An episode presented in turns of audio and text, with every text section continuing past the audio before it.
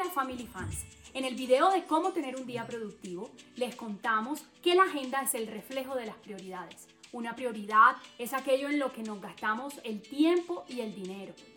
Recuerda, como nos dice el Señor, donde está tu corazón, ahí está tu tesoro. ¿Te has preguntado cuál es el orden? ¿Tienes hijos y piensas que tus hijos son lo más importante del mundo? O de pronto, ¿qué va primero, el trabajo o la familia? O también tienes esta pregunta, ¿qué será primero, mis papás o mi esposo? Pues Dios tiene un orden claro para nuestras vidas. Quédate hasta el final y podrás saber cuáles son estas prioridades, así como te dejaremos tres consejos prácticos para cada una de ellas.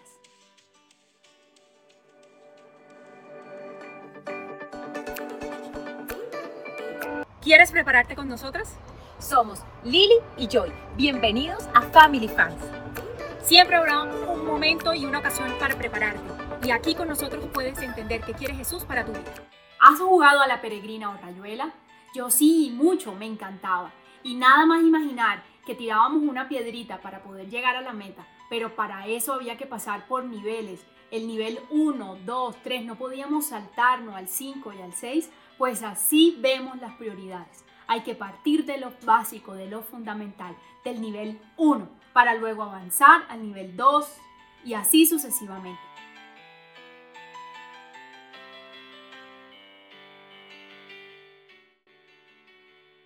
Dios es la primera prioridad en mi vida. Específicamente, ¿qué significa? Es tener una relación con Él, que sea lo más importante. Estoy demostrando esto con mi tiempo, con mis pensamientos y con mis acciones. Todos los días trato de sacar un espacio para leer la Biblia, ya sea en las mañanas, en las noches, bueno, algún espacio que pueda sacar en el día.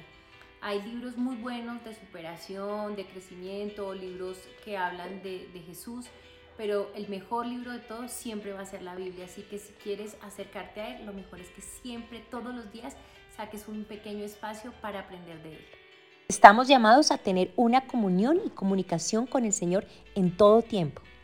Busquemos a Dios en primer lugar y el resto de prioridades se pondrán en orden. Podemos decir que Dios es lo más importante cuando solo me encuentro con Él cada ocho días en la iglesia o cuando me acerco a hablar con Él cuando hay un reto o problema que afrontar en mi vida. Papito Dios, te damos gracias por... La única relación donde tienes asegurado que si te entregas de corazón, el mayor beneficiado serás tú. Y además esto se verá reflejado en tu vida.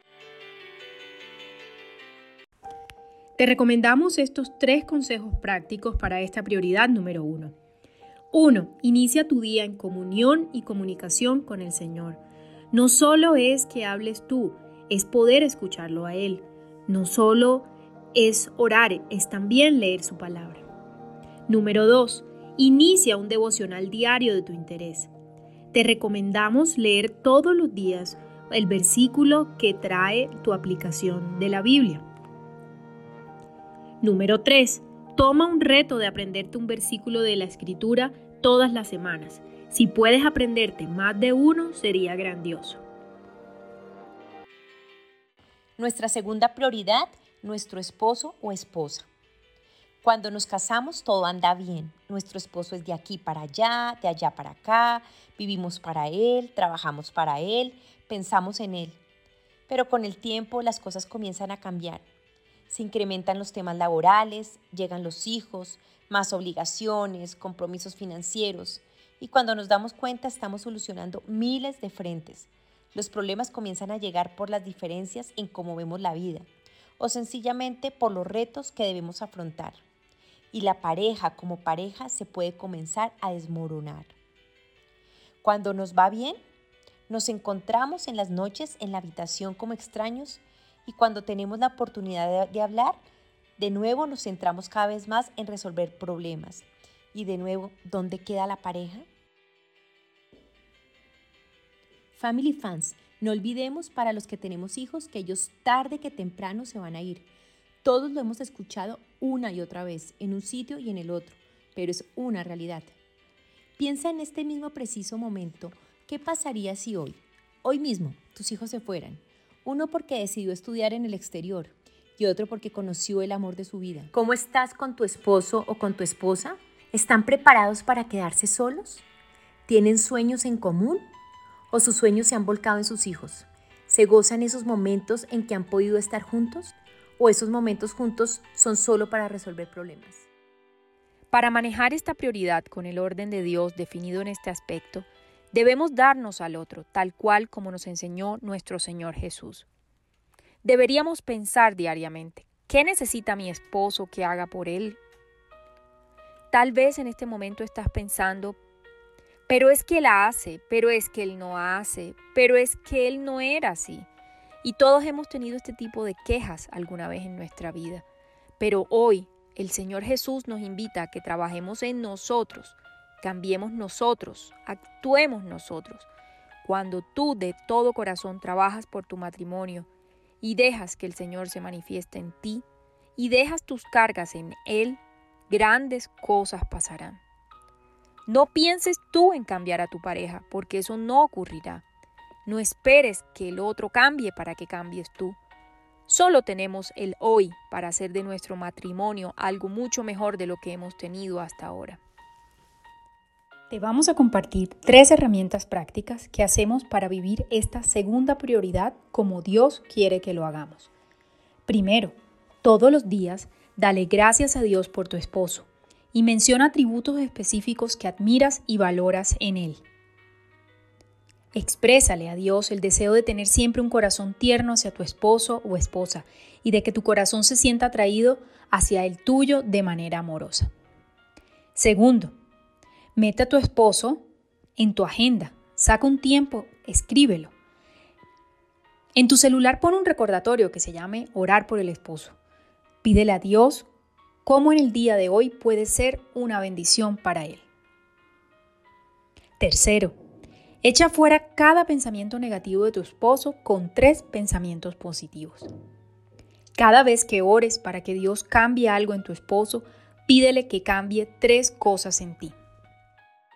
Nuestra tercera prioridad son nuestros hijos, pero escuchémoslo muy bien. Mi esposo está por encima de mis hijos.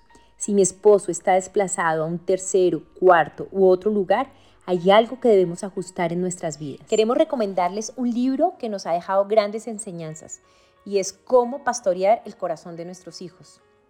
Muchas veces estamos centrados en el comportamiento de nuestros hijos, si tienen buenos modales, si les va bien en el colegio, y creemos que este es el resultado que debemos esperar, pero no es así.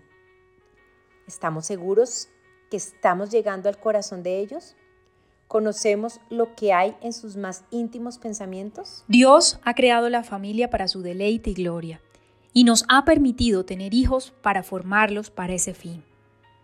Mi prioridad en este sentido debe estar enfocada en preparar esas flechas que algún día saldrán solas a su destino. Es así como dice la palabra de Dios en Salmo 127.3. He aquí herencia de Jehová son los hijos, cosa de estima el fruto del vientre. Como saetas en manos del valiente, así son los hijos habidos en la juventud. Te vamos a compartir tres herramientas prácticas que hacemos nosotras con nuestros hijos. 1. Ten conversaciones a solas con ellos.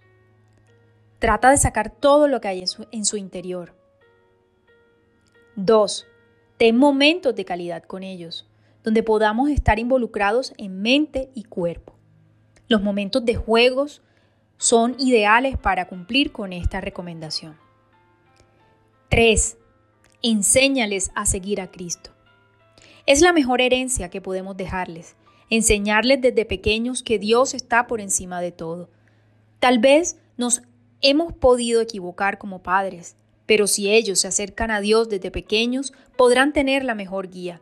Dios nunca se equivocará con ellos. El Señor es el camino, la verdad y la vida. Quiere para nosotros, yo te aseguro que vamos a tener una vida en equilibrio, en orden y sobre todo una vida bendecida por el Señor Jesús. Te esperamos dentro de ocho días. No olvides, cada viernes Family Fans tiene un nuevo video para ti. Chao.